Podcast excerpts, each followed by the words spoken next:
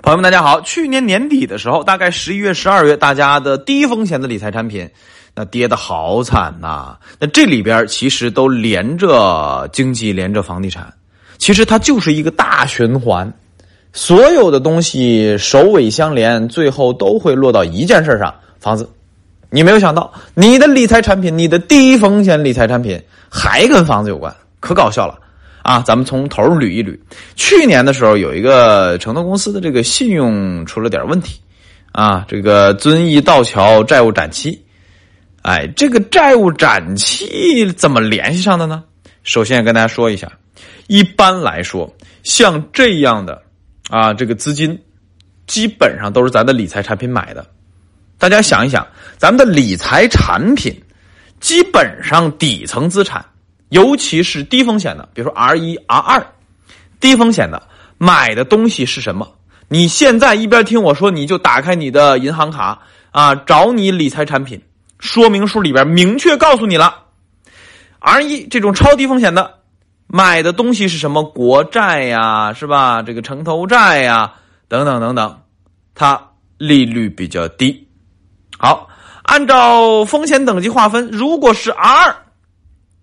那接下来就要加点东西了，加点信用债了，啊，年化收益率就高一点啊，百分之三到百分之四，啊，R 一产品你就想吧，啊，收益率低，它能买啥？全是生收益率非常低，然后又很安全的资产。那 R 呢，就要在这种安全资产上加点不安全的东西。哎，巧了，银行理财是信用债市场最大的机构投资者。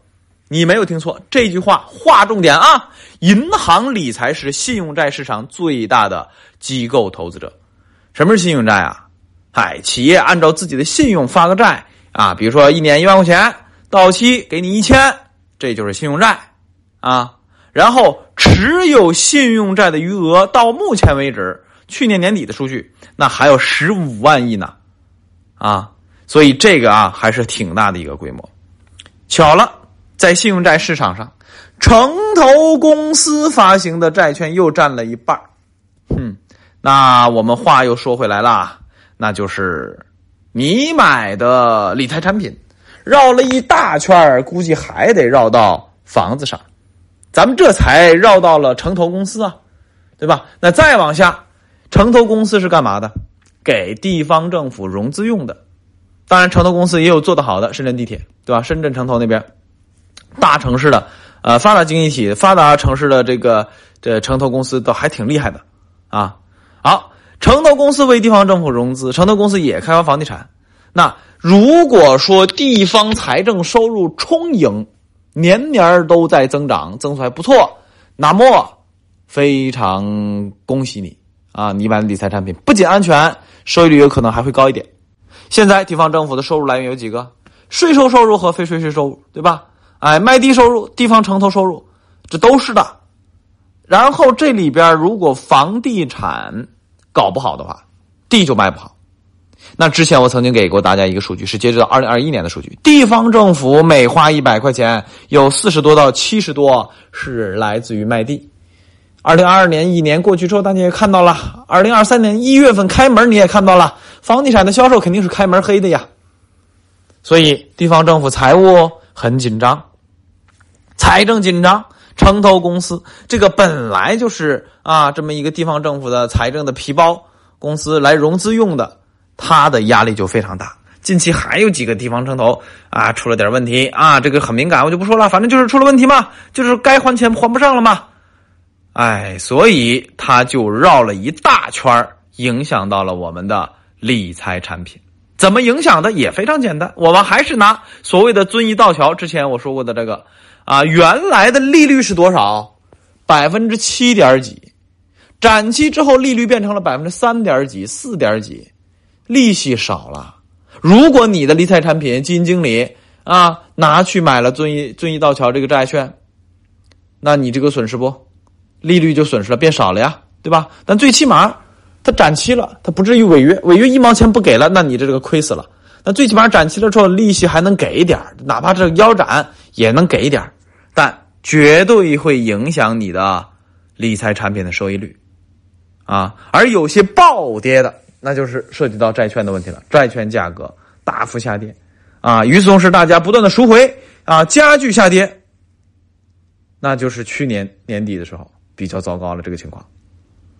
那这里边我们还涉及到了理财产品里边咱老百姓非常关心的另一个话题，那就是二零一八年的时候，那个年份如果是炒股的朋友，应该能够体会，因为那一年是 A 股的熊市，上一波熊市就是去年，啊，虽然中间赛道股涨了一大波，但总体全年看还是熊市，啊，那二零一八年的熊市是因为去杠杆啊，金融去杠杆啊，其中最重要的一个内容就是打破刚性兑付。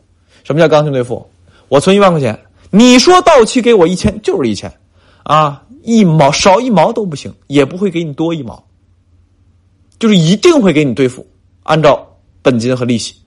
那在二零一八年之前，我们的理财产品就是这样的。但是为什么要打破这个东西？因为我们以前的理财产品就是庞氏骗局。你没有听错，我们在二零一八年以前，我们的理财产品就是庞氏骗局。为什么你会发现？哎，别人玩庞氏骗局都玩崩了，在银行怎么玩不崩呢？就是体量大呀。啊，咱们有几百万亿的池子，什么意思？举个例子，你买个理财产品，这一万块钱丢到一个池子里，我买一个理财产品，咱俩买的完全不是一回事，我们都丢到同一个池子里，懂了吗？到期了，兑付，不管是你的还是我的，都要从这池子里的钱里边拿到我的本金和利息，一定给你给兑付，而且是百分百，啊，还本付息。那这个池子如果足够大。不断有人进来，不断有人出去，流动性一直能支撑。我就问你，这个庞氏骗局是不是可以一直玩下去？绝对可以的呀！但是虽然可以玩很久，它终究还是有风险的，对吧？所以我们的金融监管不断的改革推进，要让它变得更科学，变得更加安全。在二零一八年四月份啊，就打破刚兑了，就不增不能这么玩了啊！所以也是在二零一八年，咱们当时的银保监会主席郭树清就讲了非常经典的一句话。这句话我要再给大家重复一遍，原话啊，这是郭树清的原话。郭主席说：“收益率超过六，你就得打问号；六你就得打问号，超过百分之八，那就是非常危险。如果超过百分之十，嘿，你呀，准备损失全部本金吧。”你看啊，这可是郭树清当时的原话。现在利率持续的降低，常听我节目的朋友，大家知道，在二零二二年应该至少调过两次存款上限的利率。以前的时候，咱们存个三年定期还能有个百分之三点九、百分之四的左右的，对吧？现在三年三点五有吗？三点五左右了吧？降了啊。然后呢，五年期的只有百分之一点几、二点几啊，反而长期限的人家不要啊。这个存款利率上限就降了。那利率不断降低，那当然 LPR 也降了不少，对吧？至少降了百分之零点五，四点八五降到四点三了吧？现在，对吧？哎，利率持续下降到今年二零二三年一月、二月，郭树了清郭主席讲的这句话，我觉得还要再打折呀，啊，还用超百分之六打问号吗？你超百分之五就得打问号了，还用超百分之八很危险吗？超百分之六、百分之七就危险了，啊。已经不需要百分之以百分之十以上这个损失全部本金了，能有八个点、七个点、八个点的这种收益率的理财产品，你就得想想，哎，这怎么回事他投的什么产品，对吧？好，再往下，有人问了，飞哥，现在这利率下调啊，我这个钱买房也不赚钱，炒股呢高风险，对吧？我配个百分之二十、百分之二十的闲置资金就可以了呀。对吧？那我还是有钱，我怎么办？买理财产品也不安全，那我岂不是完蛋了？啊，钱根本没有地方去。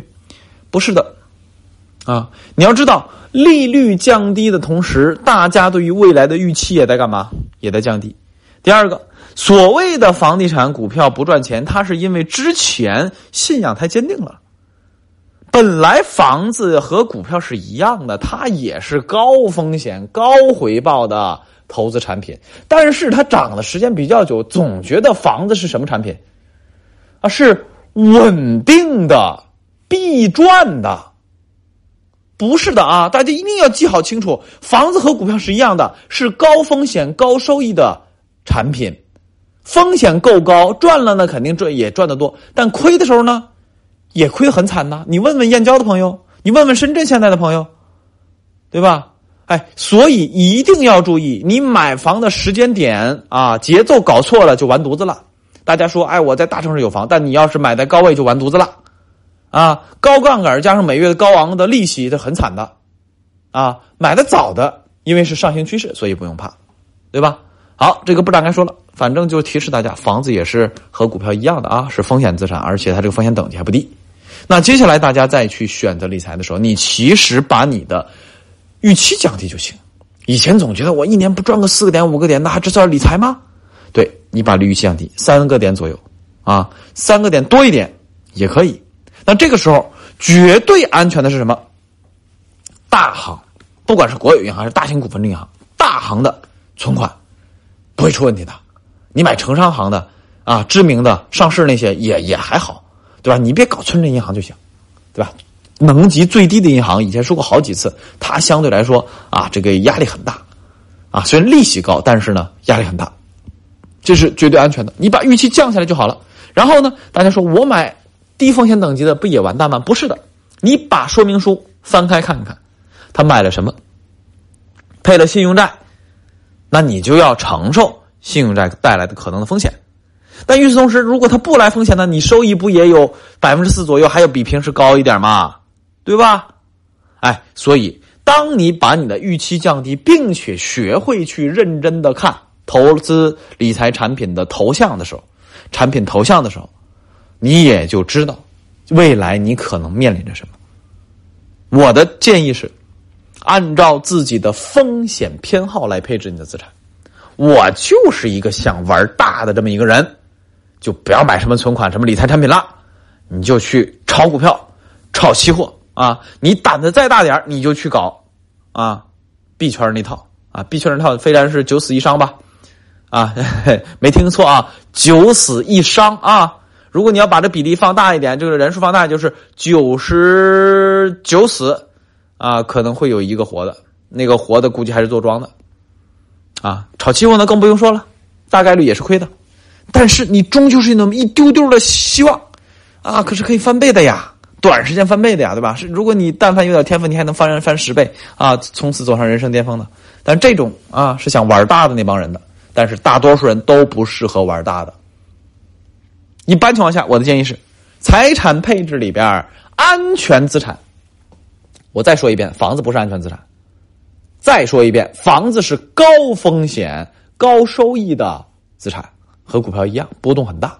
尤其是这个下行趋势啊，别把房子当安全资产啊。好，安全资产以存款、国债为代表的，但是他们的利率太低了啊。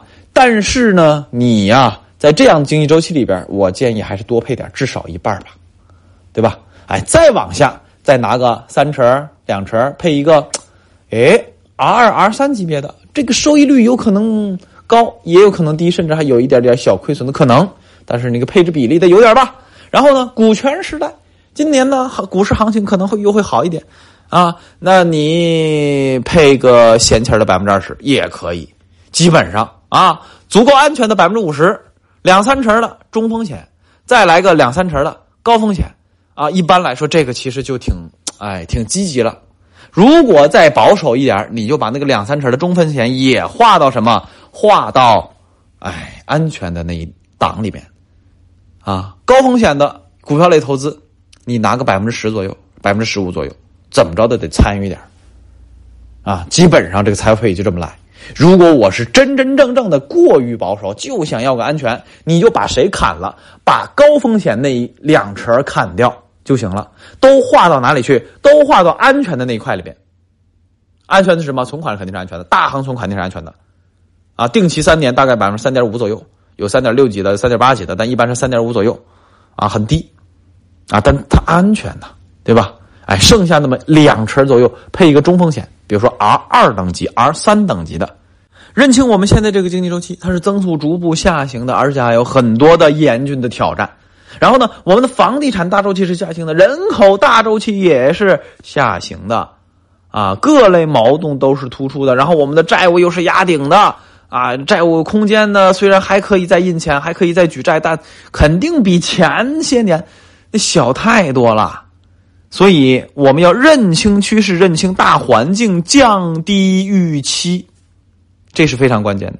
另外，节目最后提示大家啊，欢迎收听我另一张专辑《发财投资必读书单》，来我的个人主页“财经非说不可”，非是飞翔的飞，可以找到这张专辑，或者直接搜“财经非说不可发财投资必读书单”。啊，同时也提示大家啊，欢迎关注微信公众号啊，“财经非说不可”，抖音、微博都是同名的。